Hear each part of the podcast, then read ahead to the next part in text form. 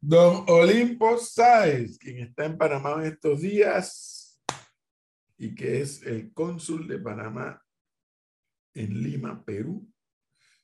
Nos enteramos que está en Panamá. Bueno, no enteramos, no, además yo lo, nos encontramos en, en el lanzamiento del libro Águila Abatida, en donde Olimpo hizo uso de la palabra e hizo un refrescamiento de ese día, porque él estaba ahí ese día, el día que mataron al estudiante Jorge Camacho. Refrescó para los que estaban allí, para los, para los viejos, entre comillas, que estábamos ahí, refrescó ese día, y para los jóvenes les hizo historia. Porque a mí lo que me gusta hablar con gente como Limpo y otros más, que les gusta la historia y que les gusta compartir lo que leen de la historia, sobre todo que las nuevas generaciones entiendan que el país no siempre ha sido como ellos lo están, como ellos han recibido, o como ellos lo están viviendo. Es un país que ha vivido una época muy particular, con una democracia supremamente imperfecta, como lo fue de 1903 a 1968. Y una democracia elitista, además, de cogollos, como dicen los venezolanos. Luego 21 años de dictadura y luego llevamos 32 años de supuesta democracia electoral. La electoral sí funciona. Pero el país no siempre fue como los jóvenes lo están viendo. El país ha tenido movimientos de lucha.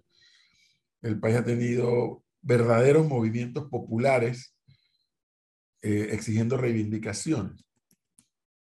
El país ha tenido movimientos estudiantiles reclamando la izada de la bandera al lado de la bandera de los Estados Unidos en lo que se denominaba la zona del canal. O sea, este es un país como dijo un día que entrevistamos Manolo y yo a, a Omar Jaén Suárez, este es un país que tiene una historia que tiene linaje, dijo Omar Jaén Suárez en esa entrevista.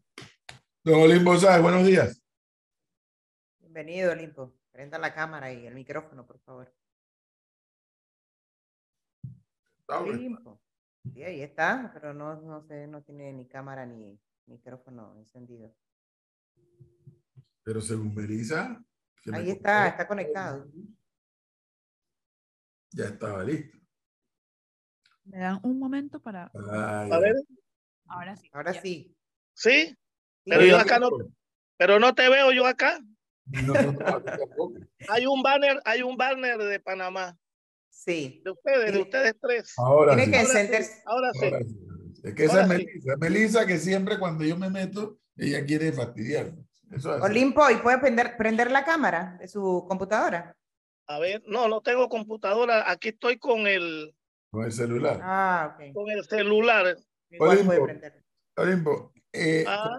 como, como sabes, Flor y yo tenemos como compañero de mesa a Gonzalo Lázari. Gonzalo Lázari, Ajá. periodista, y que viene de Venezuela, nacional de Venezuela, Ah. y está, está incorporado aquí a Panamá desde hace varios años. Y una de las cosas que él nos comentaba, en broma y en serio, al principio de este mes de noviembre, dice, bueno, pero es que usted que este, todo el mes de noviembre, ¿qué van a celebrar? Ujú. Y Entonces nosotros decimos, sí, es que el mes de noviembre aquí se le ha denominado el mes de la patria. Y bueno, y Melissa, que es la más joven del grupo, pero que ella a veces parece extranjera. Dice que no conoce Coclé, que no conoce Chiriquí, que no conoce Verao. Ella nada más conoce Colón. Se circunscribe a Colón. Entonces, aprovechando que Olimpo está en Panamá, quisimos, Flor quiso contactarlo e invitarlo. Háblanos, Olimpo, de lo que has leído, porque como tú mismo has dicho, no eres historiador, pero consumes todo lo que puede ser de historia. ¿Qué nos puede decir de, y responderle a Gonzalo, bueno, ¿y por qué noviembre, el mes de la patria? ¿Qué, ¿Cuáles son esos hechos que han ocurrido en noviembre para que los panameños determinemos que es el mes de la patria? Oye, esto es bueno. Muchas gracias por esta oportunidad que me das en esta visita relámpago que vine, producto pues de una hermana enferma, bastante delicada, pero que felizmente ha salido de, de su trance de, de hospitalización. Y segundo, aprovechar aquí en este tu emisora, agradecerle a Juan Antonio Tejada y al grupo IPEC eh, por el patrocinio de una novela histórica eh, que Manolo Cedeño ha querido en cierta forma reivindicar de Jorge Camacho. y al cual pues agrego yo que la otra víctima fatal de aquel 14 de junio del 78 fue el estudiante Demóstenes Rodríguez. Uno, apoyando al no patriótico Jorge, Camacho y Demóstenes del grupo contrario al nuestro, de, de, de del grupo contrario a los nuestros, apoyando lo que ellos también podrían llamar el sí patriótico. No, ojo, que Olimpo se está refiriendo al sí y al no a los tratados del Canal de Panamá. Correcto, correcto. Entonces, eh, gracias por esa oportunidad y decirle a Flor que no me esté poniendo historiador porque aquí la Facultad de Historia y los historiadores panameños van a decir que yo soy un farsante, que yo no tengo títulos y que me estoy poniendo el título de historiador y no soy historiador. Es lo que dice Edwin. Me leo todo lo que puedo hacer de historia y la repito como loro porque creo que tiene valor decir algunas cosas. Ahora, para el amigo venezolano que está contigo, y para los panameños en su gran mayoría que desconocen los hitos históricos, o sea, los hechos históricos del mes de noviembre, me voy a permitir, esperando no abusar de los oyentes, lo que, para, lo que el mes de noviembre significa para los panameños, para los panameños, o debe significar. Lo primero que hay que decir que en el mes de noviembre de 1821, 1821, la Villa de los Santos se declara independiente del Imperio Español. Seguidamente, los capitalinos, voy a echar para atrás para que me entiendan mejor. El istmo de Panamá se dividía entre la provincia de Panamá y la provincia de Veragua. La capital de la provincia de Veragua era Santiago de Veragua y de la provincia de Panamá era la ciudad de Panamá. La villa de los Santos pertenecía a Panamá, a la provincia de Panamá. Entonces, el 10 de noviembre, los villanos en Cabildo Abierto, en el Cabildo, que fue aquella institución nacida eh, como parte de lo que hoy conocemos la municipalidad y que respondía al clamor de las clases criollas que se reunían en el cabildo para discutir los problemas de la ciudad. Ese grupo se reúne el 10 de noviembre de 1821, declaran la independencia del gobierno español, organizan la defensa de esa declaración con reclutas voluntarios de Parita, PC, OCU, Las Tablas, Pocri, Natá, etc. No pudiendo convencer los capitalinos con sus amenazas a los villanos, adelantan ellos también su movimiento independentista que ya estaba en camino, pero que no encontraba el momento de declararse independiente, como lo hicieron entonces, producto de la, de, del empuje santeño y de los pueblos interioranos. Entonces, el 28 de noviembre, 28 de noviembre de 1821, declaran la independencia de Panamá del el gobierno español.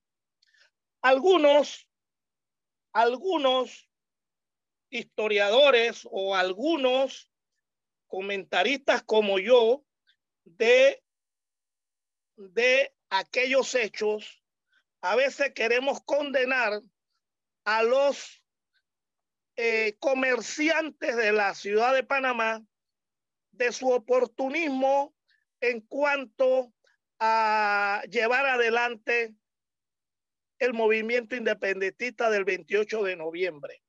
Pero justo Arosemena, justo Arosemena, cuyo padre Mariano Arosemena fue uno de los instigadores y uno de los firmantes del acta de independencia, nos va a decir en su ensayo sobre el Estado Federal de Panamá unas perlas preciosas que se van a convertir para los panameños en una consigna que durante todo el siglo XIX y a principios del año eh, del siglo XX va a convertirse en una regla de oro en la conducta política de las clases dominantes en Panamá. Y escuchen esto, los panameños todos, dice Justo Arosemena, para hablar de 1821, del 28 de noviembre, dice, pero la diplomacia y el espíritu mercantil no fueron de tanta utilidad como las lanzas y fusiles a nuestros hermanos de coloniaje. Intriga y oro, intriga y oro fueron nuestras armas. Con ellas derrotamos a los españoles y esa derrota, cuyos efectos fueron tan positivos como las del cañón, tuvo, tuvo la inapreciable ventaja de ser incruenta, o sea que no se derramó sangre en 1821. Esto es importante señalar porque algunos puritanos políticos critican a los próceres del 3 y a los próceres del 1821 porque aquí no nos bañamos en sangre como en otros países o en otros pueblos o en otras colonias. Las razones están en eso que menciona Justo Arosemena. Nuestra pequeñez, nuestra, nuestras condiciones no nos permitían hacer una independencia diferente.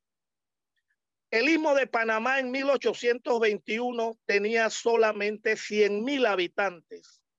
100 mil habitantes cuya mayoría de habitantes estaban en los pueblos interioranos, desconectados de la ciudad capital en función de que no habían carreteras ni puentes. Toda la comunicación era por mar. Tardía, todas las noticias llegaban tarde a los pueblos del Istmo. El primero de diciembre de 1821, Santiago de Veragua, capital de la provincia de Veragua, que incluía Chiriquí, y Bocas del Toro va a declarar igualmente la independencia de España y juntos la provincia de Panamá y la provincia de Veragua van a declarar su unión voluntaria a la Gran Colombia de Bolívar.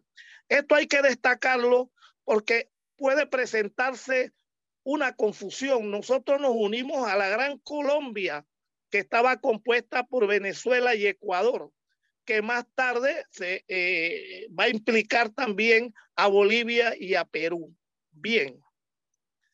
¿Qué hay que rescatar de 1821 que los panameños no conocemos? De 1821 hay que rescatar que en 1822 Simón Bolívar le pide al gobernador de Panamá, del departamento de Panamá, ya integrado a la Gran Colombia, que reclute voluntarios panameños para que vayan a pelear al sur, o sea, a Nueva Granada, junto con los ejércitos de Venezuela y, Ecuador, para liberar lo que hacía falta de la América del Sur.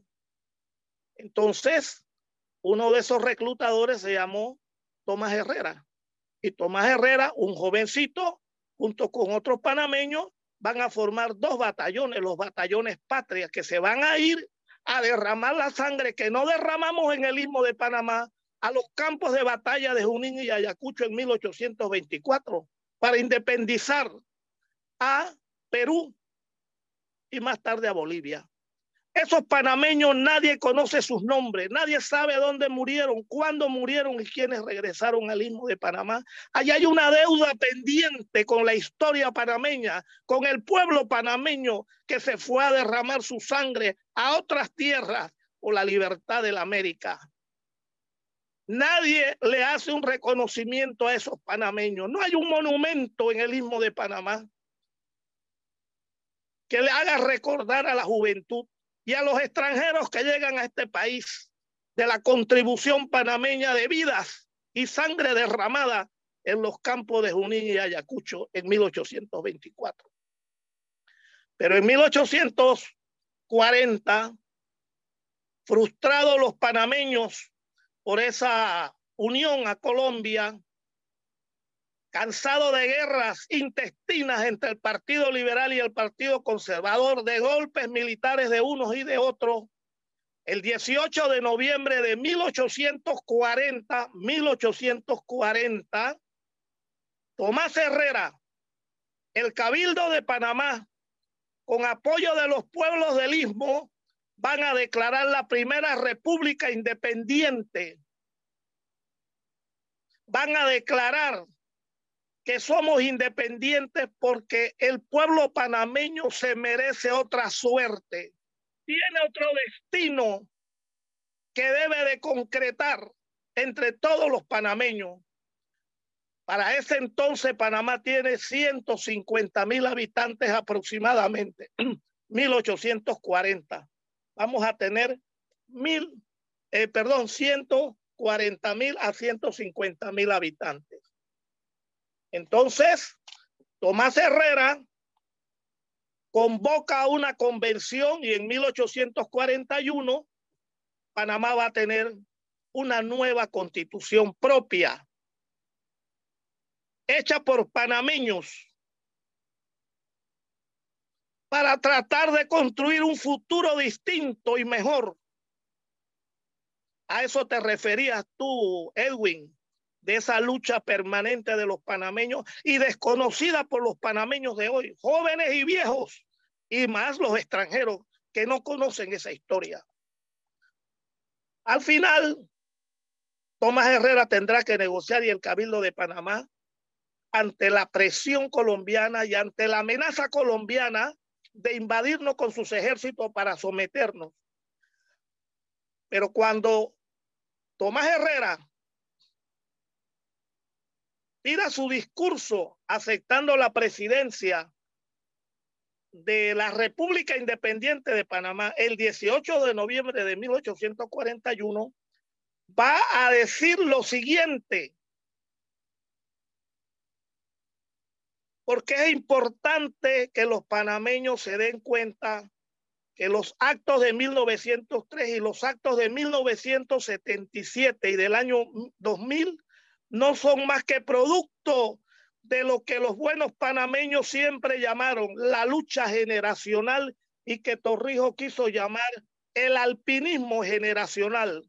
Miren lo que dijo Tomás Herrera en 1840, 1841 durante la República Independiente, la primera República Independiente aplastada por nuestra pequeñez, por nuestra poca población, por la falta de un ejército fuerte, por la falta de riqueza. Miren lo que dice Tomás Herrera.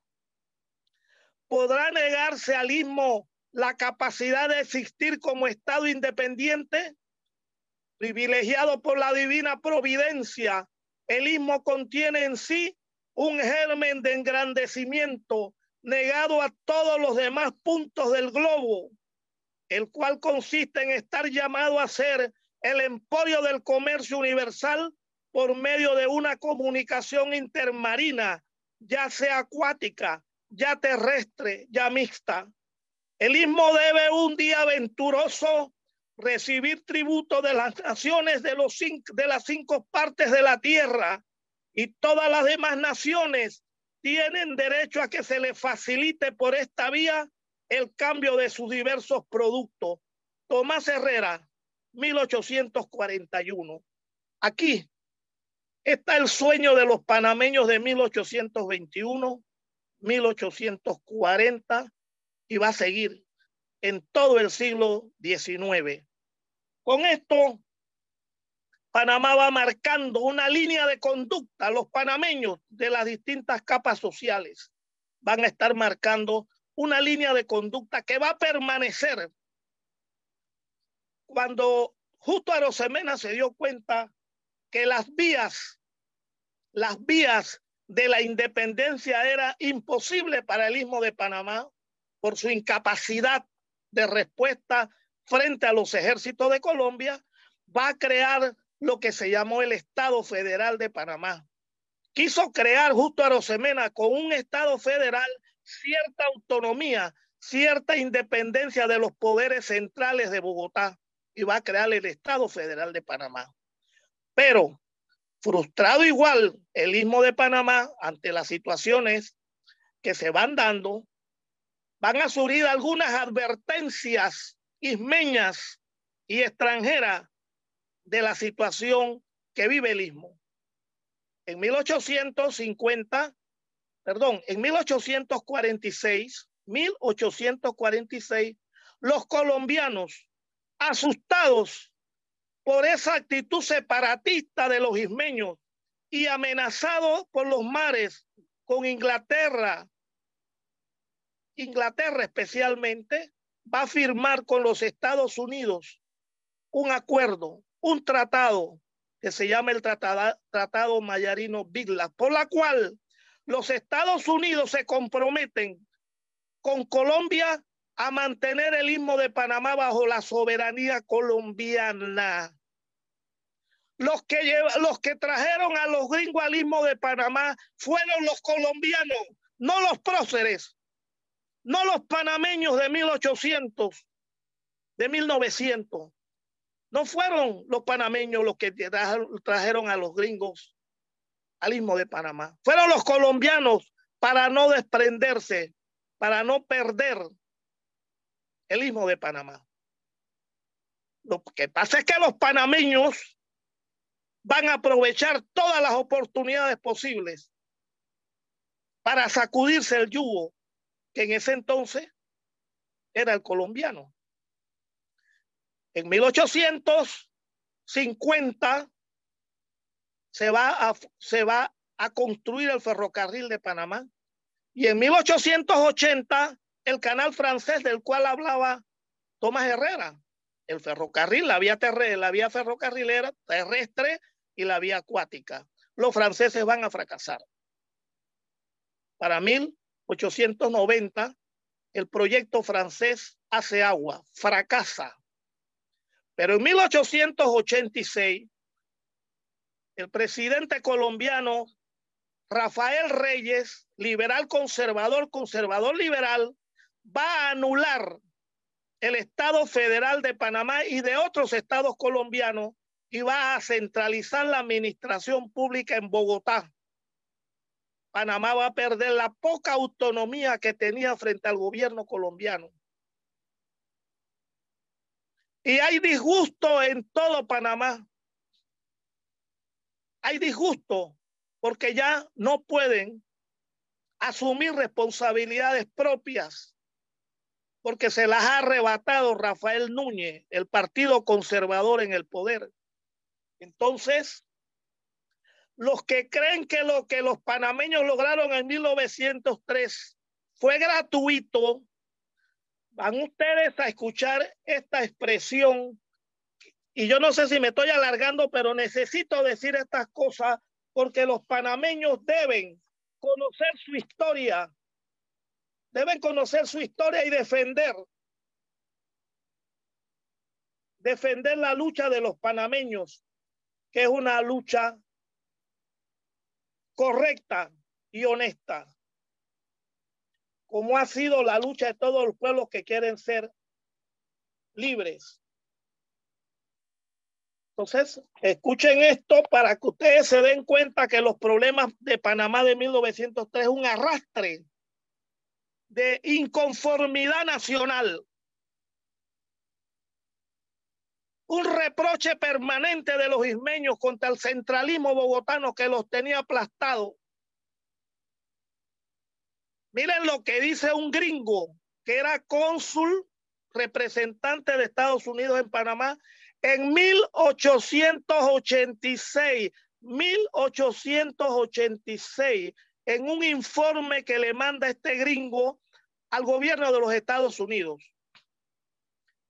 En la hora actual, 1886, las rentas extraídas de la ciudad de Panamá y Colón y los pueblos intermedios se elevaban a un millón de dólares por año. No se gasta ni una décima parte de dichas rentas en bien del pueblo sino que ellas son empleadas en el mantenimiento de las fuerzas que lo tienen bajo su yugo, 1886. y seguidamente dice este cónsul norteamericano en las tierras panameñas en 1886. Miren lo que dice.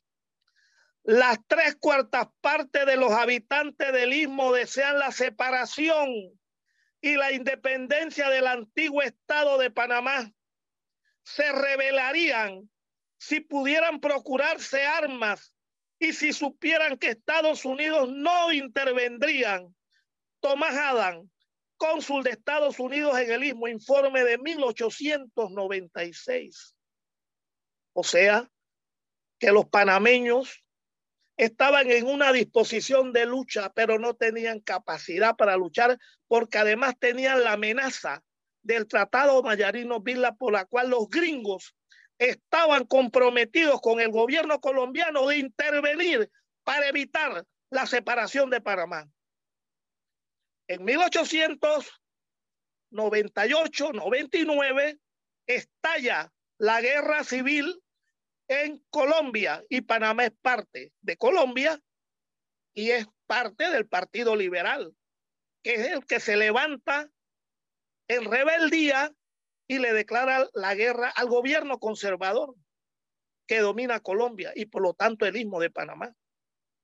Y los liberales desatan una guerra de tres años donde al final son vencidos los liberales.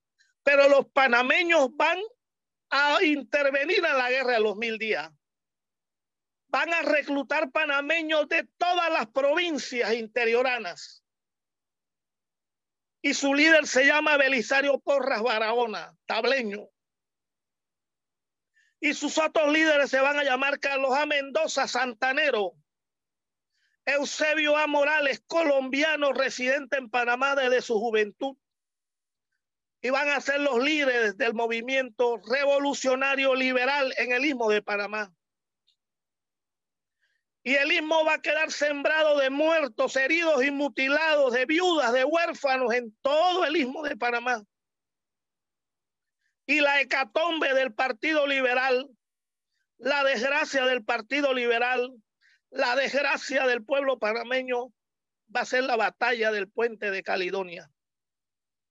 Allí, en ese puente que atravesaba la ciudad de Panamá, va van a morir, según Belisario Porra, en sus memorias, más de 500 soldados liberales que quieren entrar a la ciudad de Panamá y cuyo ejército conservador se va a hacer de metrallas norteamericanas.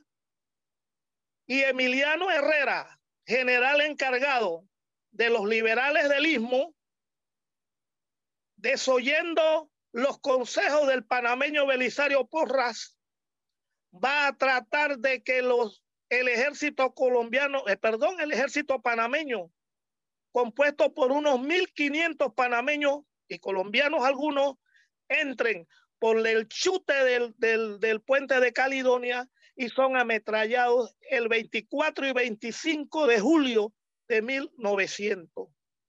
Allí morirán pues más de 500 panameños van a quedar otros tantos heridos y el 26 de julio de, 18, de 1900 el ejército liberal panameño, porque los panameños eran la mayoría, van a firmar una paz, la paz de los muertos, la paz de los heridos, la paz de los mutilados, de las huérfanas y de los de las viudas. Bien, en 1902, bueno, en 1901 se va a levantar en guerrillas Victoriano Lorenzo, el cholo victoriano, con 800 hombres de la cholada de las montañas coclesanas. Y va a poner en jaque al gobierno conservador. Pero para 1902, Benjamín Herrera, general liberal, va a firmar la paz con el ejército conservador triunfante en Colombia, con intermediación de ejército norteamericano y lo va a firmar el 18, el 21, perdón, de noviembre de 1902.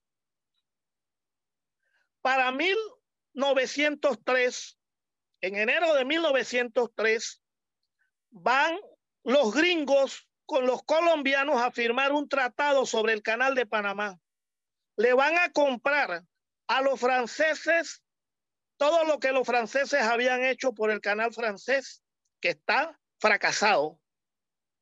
Y le van a pagar a los franceses 40 millones de dólares. Y le van a dar a Colombia 25 millones de dólares por la nueva concesión que consiste en que los gringos retomen la construcción del canal de Panamá. Los ismeños, los comerciantes, los intelectuales, los funcionarios públicos, el pueblo panameño, el empleado desocupado en la ciudad de Panamá y Colón, producto del fracaso del canal francés, van a ver con optimismo la firma de esos tratados. Pero ¿qué ocurre? Que para el 15 de mayo de 1903 van a fusilar al cholo Victoriano Lorenzo acusándolo de todos los crímenes. Ante el disgusto de los liberales santaneros que se van a sentir traicionados por ese convenio de paz que se firmó. En agosto se presenta ese tratado al Congreso colombiano y el Congreso colombiano va a rechazar ese tratado por diversas razones. Entre esos que van a rechazar ese tratado está Belisario Porras que dice, escribe un folleto diciendo la venta del istmo, oponiéndose a ese tratado. Pero el istmo de Panamá está dominado en sus esferas gubernamentales por el Partido Conservador. El Partido Conservador tiene la gobernación, tiene la policía, tiene los cabildos interioranos. Es el Partido Conservador el que tiene el control político del istmo de Panamá. El ejército colombiano lo representa Esteban Huerta, con 450 soldados a su mando, de soldados colombianos. Y la amenaza del Mayarino Villa, por el cual los gringos no pueden permitir que el istmo de Panamá se declare separado ni independiente. Ahí están los gringos con su amenaza. Pero el tratado es rechazado. Y en el Congreso de los Estados Unidos, en el Congreso de los Estados Unidos, se había dictado una ley por la cual se le autorizaba a Teodoro Roosevelt, Teddy Roosevelt, a negociar con Colombia un tratado para darle continuidad al canal, al canal francés fracasado. Y que si Colombia rechazaba el tratado, Roosevelt tenía la facultad para negociar un tratado con Nicaragua para abrir un canal por el río San Juan en, en Nicaragua.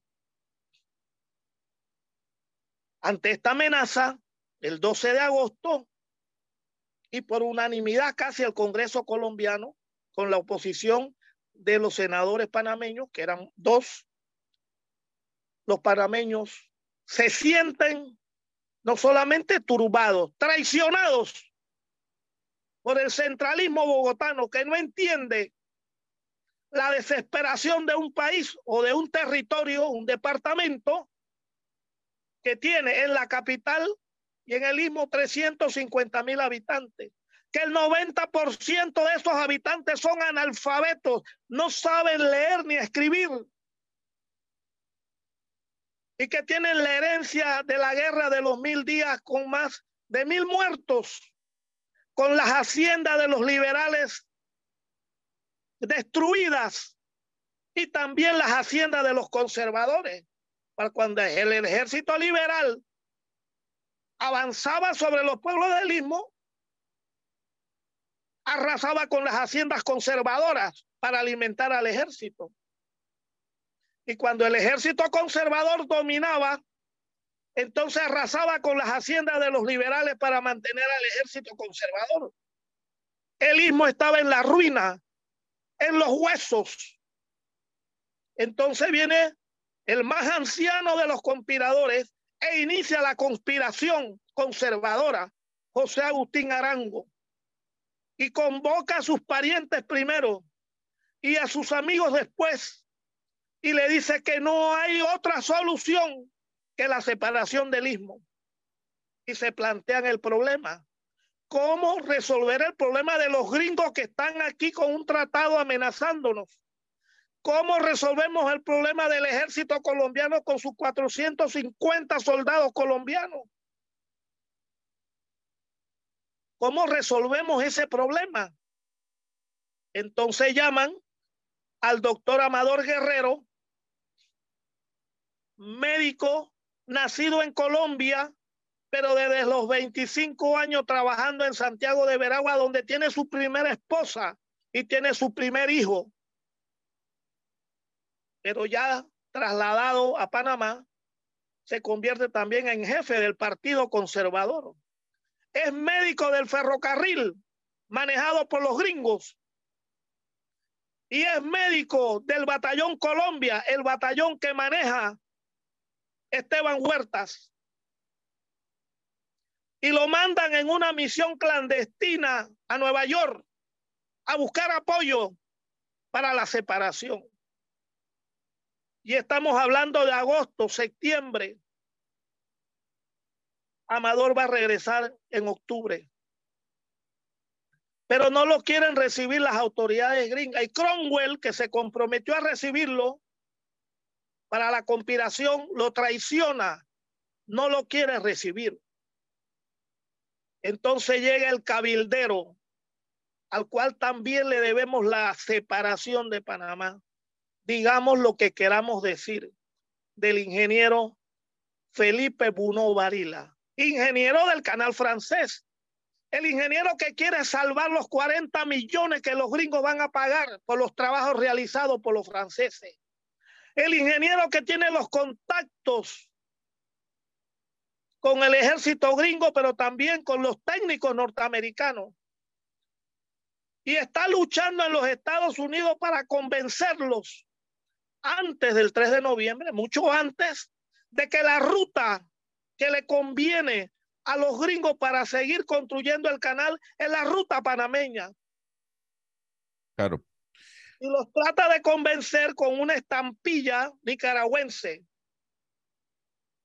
de los terremotos nicaragüenses destruyendo.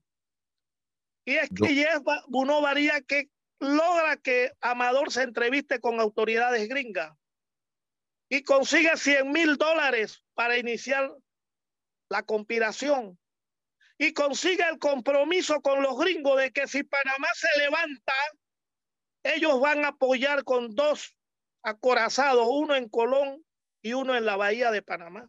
Claro. Y llega el 3 de noviembre. como que me quieres interrumpir. Es que, es que, a ver, don Olimpo, luego de esta, fíjese, bien, y la interrupción es con todo el respeto. No, no, no, no. La, la, capacidad histriónica que tiene usted de recordar cada momento, cada detalle es impresionante. Y más que recordar, trasladarlo a los oyentes. Pero a mí me viene una duda, y, es una duda que, que, la hago con todo el respeto por lo que significa para nosotros los sudamericanos. Pero yo, tal, pero, pero yo tal vez no lo siento tanto del lado de Panamá. Eh, y, y seguramente tiene una explicación. Simón Bolívar, don Olimpo, para, para el panameño, ¿qué representa Simón Bolívar? ¿Se puede decir que representa lo mismo que para el colombiano, para el ecuatoriano, para el venezolano, a pesar de que, de que fue libertador del país?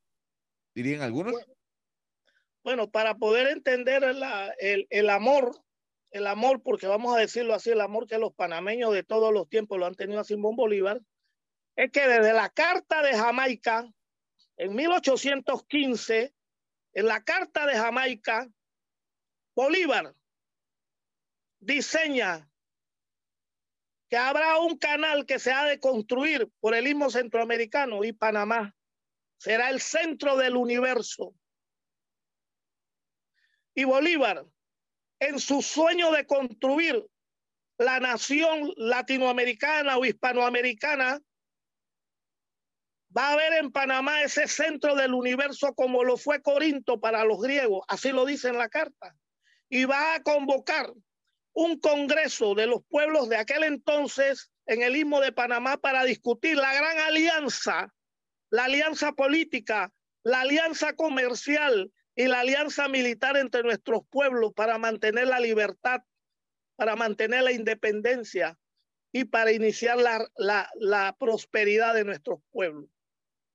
Y ese pensamiento Panamá lo va a mantener permanentemente desde 1826 y desde 1815 por las clases dominantes, las clases pensadoras del Istmo de Panamá. Eso es Bolívar para nosotros.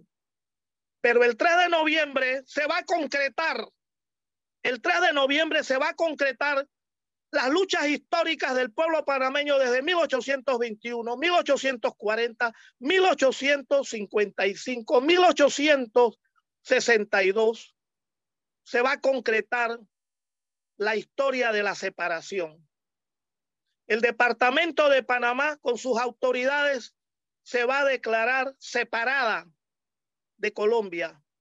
Y el 3 de noviembre en la Plaza de la Independencia, donde está el Hotel Central construido por los franceses para hospedar a sus ejecutivos, a las 7 de la noche, después de todos los culillos y todos los miedos de la mañana del 3 de noviembre, cuando los próceres, los conspiradores conservadores se dan cuenta que acaba de desembarcar en Colón 500 soldados del batallón tiradores de Colombia, se van a culillar y dijeron entre el ejército colombiano del batallón tiradores y el batallón colombiano que está en el istmo de Panamá, estamos listos, estamos fritos y los gringos detrás estamos acabados. Pero Amador Guerrero, empujado por su mujer, María Osa de Amador, que nadie la recuerda, a las 10 de la mañana le va a decir Amador, levántate de esa hamaca porque Amador ya había dicho, no me meto más en estos problemas. Y entonces le va a decir María Osa de Amador, levántate y ve a buscar apoyo, llámate a Prescott, llámate a Charlie, que es el superintendente del canal, que las tropas colombianas no sean traídas por el ferrocarril a Panamá, que los detengan en Colón. Entonces, Amador Guerrero se levanta, busca ese apoyo y logra que el ferrocarril no traslade a las tropas colombianas del batallón tiradores. Y logra con su compadre y amigo Esteban Huerta aliarlo a el movimiento separatista y manda a buscar a José Domingo Espina, a, perdón, a José Domingo Díaz y a su hermano Pedro, líderes del liberalismo panameño y líderes del arrabal santanero para que citen en el Parque de Santana a los liberales derrotados en la guerra de los mil días para que se unan al movimiento separatista. Y ahí se reúnen los liberales en el Parque de Santana esperando la orden del viejo Amador. Y a las cinco de la tarde, cuando el general Tobar y Amaya, que son los únicos que han sido trasladados a Panamá por necesidad de ellos de venir a Panamá, porque quieren saber qué es lo que está pasando en Panamá, se encuentran con algunos colombianos que le dicen, Esteban Huerta y los panameños están metidos en la conspiración. Y entonces, también están los panameños metidos, sapean a los panameños, entre esos Nicolás Victoria Jaén, conservador, sapea a los panameños que están en la conspiración y que se cuiden de Esteban Huerta y de Amador. A las 5 de la tarde de ese 3 de noviembre, Esteban Huerta manda a apresar a los generales Tobar y Amaya, pero ante el temor de meterlos en la cárcel de las bóvedas, rodeado de colombianos, el mocho Huerta, como se le llamaba inteligentemente, le entrega al general Amaya y a Tobar se los entrega a la Policía Nacional, compuesta por panameños. ¿Y quién es el jefe de la Policía Nacional? Del Istmo de Panamá. Es el hermano de María Osa de Amador, que ya está unido a la conspiración del 3 de noviembre. Ese día, el 3 de noviembre, los liberales, bajo la señal de Amador, se van a ir a la bóveda, que es el cuartel de Chiriquí donde está Esteban Huerta. Todo eso está ya combinado. Miles de panameños van a ir a las bóvedas a pedir armas Y Esteban Huerta le va a dar las armas con las que se comprometió. Y, el, y los liberales, esto con la experiencia de la guerra de los mil días, se van a trincherar en las afueras de la ciudad para enfrentarse al ejército colombiano de los tiradores y van a llegar al istmo de Panamá. Todos se rodean. Y la seguridad de la ciudad va a quedar al mando de los bomberos de Panamá. El 4 de noviembre va a respaldar ese manifiesto separatista escrito por un liberal, Eusebio A. Morales. Ese manifiesto lo va a respaldar el Cabildo de Panamá, donde descansa la soberanía popular. Y el Cabildo de Panamá va a respaldar al manifiesto y va a proclamar la República Independiente y el pueblo va a firmar documentos de adhesión. El pueblo libre del Istmo de Panamá, especialmente los de Panamá, del barrio de San, de San Felipe, los barrios de, de, de, Santana, van a firmar el acta voluntariamente. El, ese es el 4 de noviembre. Pero el 3 de noviembre a las 10 de la noche, si a las 7 se estaba leyendo el manifiesto a los panameños y al mundo de nuestra separación, el 4 va a llevarse a cabo el respaldo popular del Cabildo y en la tarde María Osa de Amador le va a entregar la bandera cosida en la clandestinidad y diseñada por el hijo de Amador Guerrero, Manuel Amador Guerrero Terrente, santiagueño, que va a diseñar la bandera preciosa de los dos partidos en conflicto unidos por los cuadros blancos y las estrellas de esperanza. Y esa bandera se va a pasear en la Plaza de la Independencia. Por eso, por mucho tiempo los panameños dijeron 4 de noviembre, el día de la bandera nacional y que últimamente se ha convertido en el día de los símbolos patrios.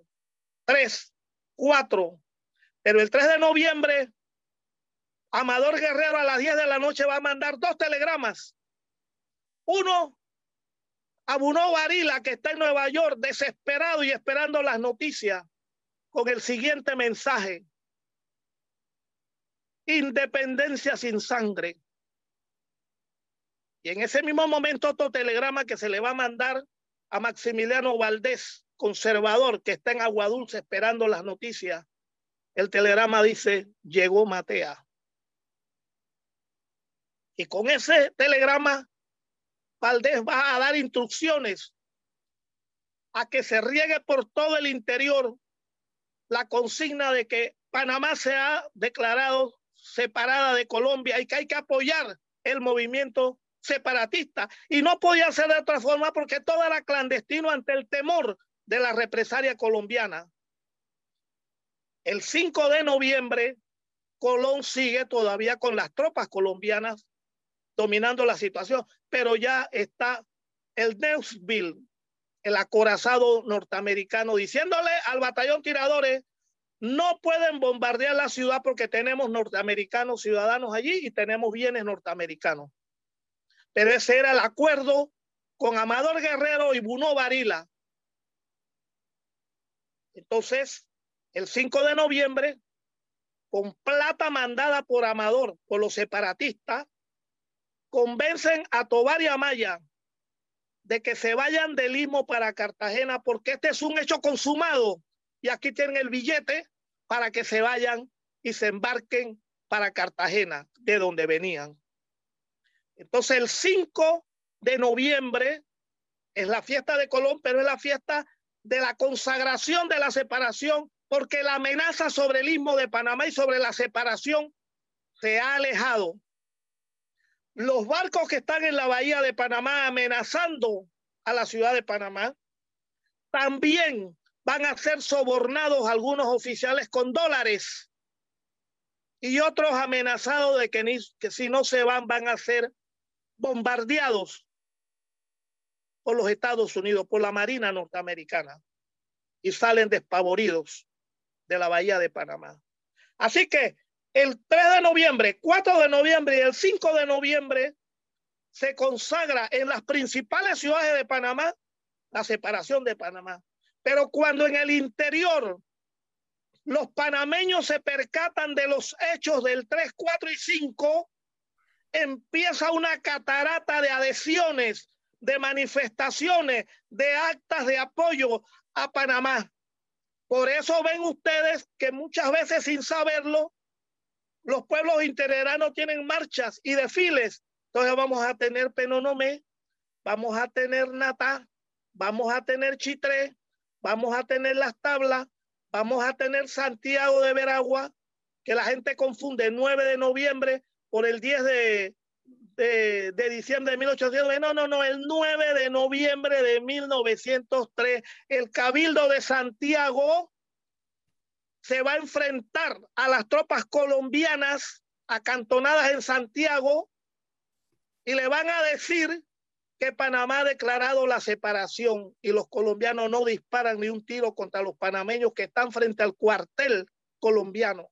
Ese es el grito que dicen los, dicen el grito no, eh, bueno, es el grito de la separación de Colombia el 9 de noviembre y después va a venir la mesa el 14 de noviembre va a declarar su apoyo, después Soná, y después San Francisco, y después va a Bocas del Toro, y después va a ser Darién, y los pueblos del Istmo todos van a celebrar la adhesión. Y eso tiene un sentido práctico, porque resulta que todos esos distritos, esos cabildos están en manos de los conservadores.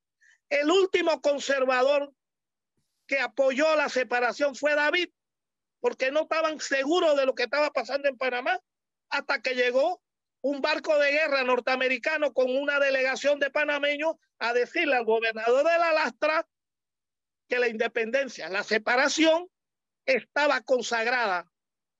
De forma tal, pues, panameños que me escuchan, jóvenes y viejos, viejos y jóvenes, mujeres y hombres, interioranos y capitalinos, que el mes de noviembre tiene toda la simbología del espíritu separatista, independentista de los panameños. Que no conozcamos la historia no significa que no debemos celebrar estas fiestas con todo el orgullo, con toda la dignidad que se merecen. Gracias a los próceres de 1903, con sus intereses, con sus culillos, con sus miedos, con su bellaquería, tenemos República Independiente, Canal de, por Panamá. Y la prosperidad que tienen los panameños hoy se le deben a esos viejos bellacos que se atrevieron a rifársela. Ah, que llegaron a negociar con los gringos. ¿Y con quién iban a negociar los panameños de 1903? ¿Con quién iban a negociar para lograr la separación? Para formar la república que estaba retrasada 82 años. ¿Con quién? Con el poderío del momento, con los aliados del momento. Y los gringos apoyan a los próceres, sí, y los próceres aprovechan a los gringos para tener la república.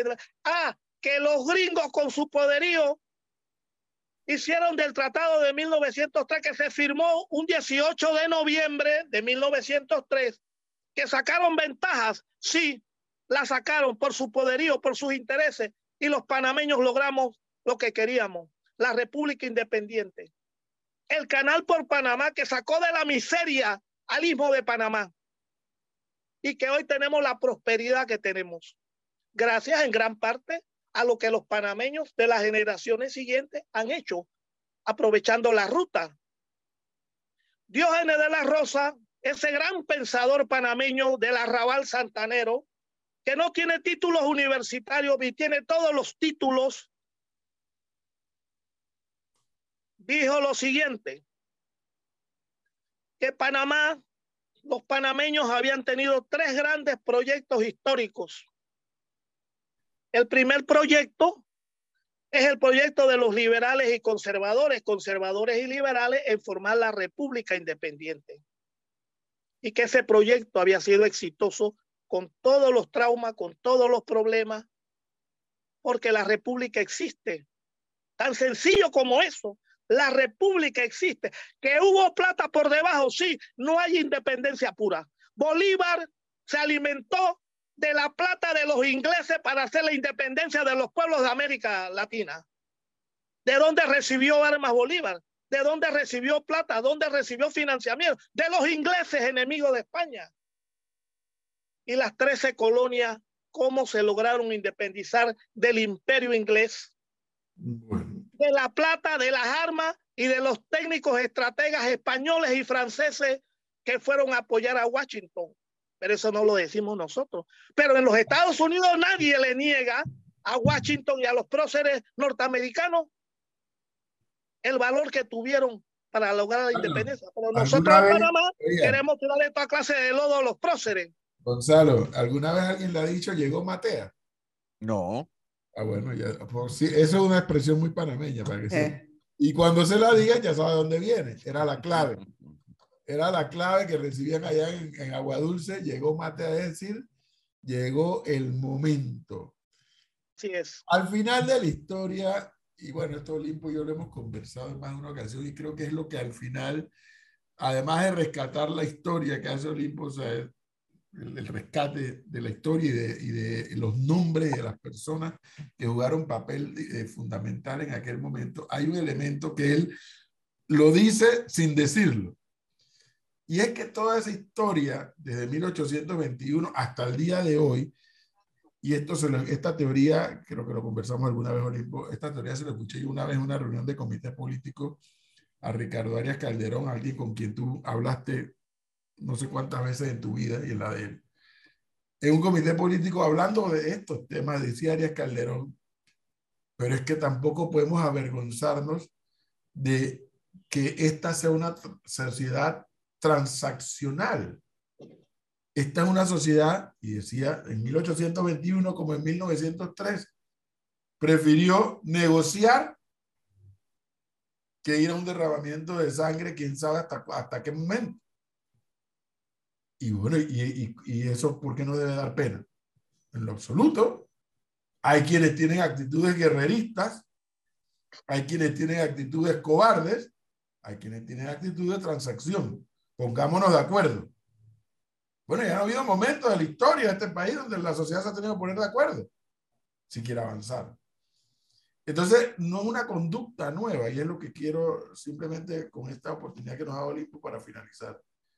Es lo que quiero rescatar de este repaso que nos ha hecho Olimpo. O sea, esta es una sociedad que sabe negociar, que sabe buscar acuerdos, que sabe tener una relación histórica con los Estados Unidos y al mismo tiempo ha sabido establecer relaciones con China. Y tiene relaciones con la India como lo tiene con el Reino Unido. Para hablar así de situaciones muy particulares, ¿no?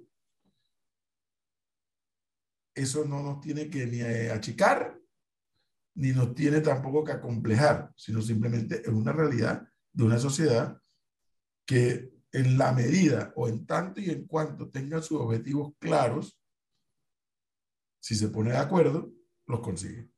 Así es. Oye, tengo para rematar, para que no me, no me vayas a cortar, porque tengo que, que terminar esta... esta este...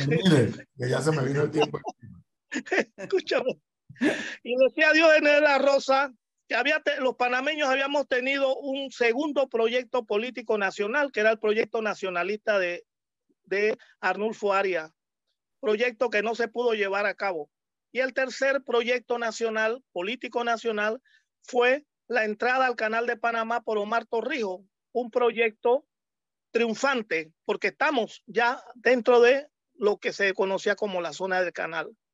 Pero te quiero decir algo más, esto, nosotros no tenemos nada de que, como bien dices tú, de sentirnos avergonzados. La sangre que los panameños no derramamos en 1821, esa sangre la derramó el pueblo panameño en los en los campos de Ayacucho en 1824 por esos batallones patrios que se fueron a pelear allá. Y la sangre que no derramamos el 3 de noviembre, la derramamos en 1900 en la guerra de los mil días. El pueblo parameño no se podía seguir desangrando más. Ya habíamos derramado demasiada sangre. Y como bien dices tú, el espíritu transaccional, la intriga, el oro, que decía justo Arosemena en 1821, va a ser el factor determinante en la conspiración conservadora liberal. Que corrió plata, sí, como corre en cualquier movimiento independentista, y rematar lo siguiente, mi querido Edwin Flor. No hay independencia pura en ningún país del mundo. Y los políticos y los próceres no son santos. No son santos. No son seres humanos. Y este país, y este país, Edwin, lo que tú acabas de decir, tenemos que buscar fórmulas de consenso, de acuerdo, pactos, alianzas para salir de los problemas que el pueblo panameño tiene hoy. No es posible que haya tanta pobreza en un mar de riquezas, unas por descubrir, otras descubiertas, pero mal administradas. No es justo que la educación panameña sea un desastre porque la salvación de los, de los pueblos es la educación. Nosotros tenemos que buscar fórmulas para hacer de la educación una educación de calidad. Y el otro aspecto, Edwin, es que tenemos que explotar nuestra riqueza porque el pueblo panameño necesita trabajar. El trabajo es prioritario para que la gente no dependa de las migajas, de los subsidios, de los vales, de las bolsas de comida el pueblo panameño tiene que ganarse su jornal con su sudor de la frente, llevar el pan a la casa con su salario, con su trabajo. Ese es el reto de los, de los políticos, de los empresarios, de los académicos de hoy. Trabajo para todos los panameños y educación de calidad para todos los panameños, especialmente para los más pobres, porque son los más sufridos. Y te dejo ahí y no sigo porque sé que te estoy quitando el tiempo de tus anunciantes. no, no quiero abusar, ¿oíste? Pero viva el 3 de noviembre y vivan los próceres de 1903, de 1821. Así es, Olimpo. Viva noviembre, el mes de la patria. Muchísimas gracias. Qué tiempo más valioso el que nos has dado hoy, como siempre. Gracias. A ti, a ti por, por recordarte de mí de vez en cuando. gracias, Olimpo. Dale, Flor.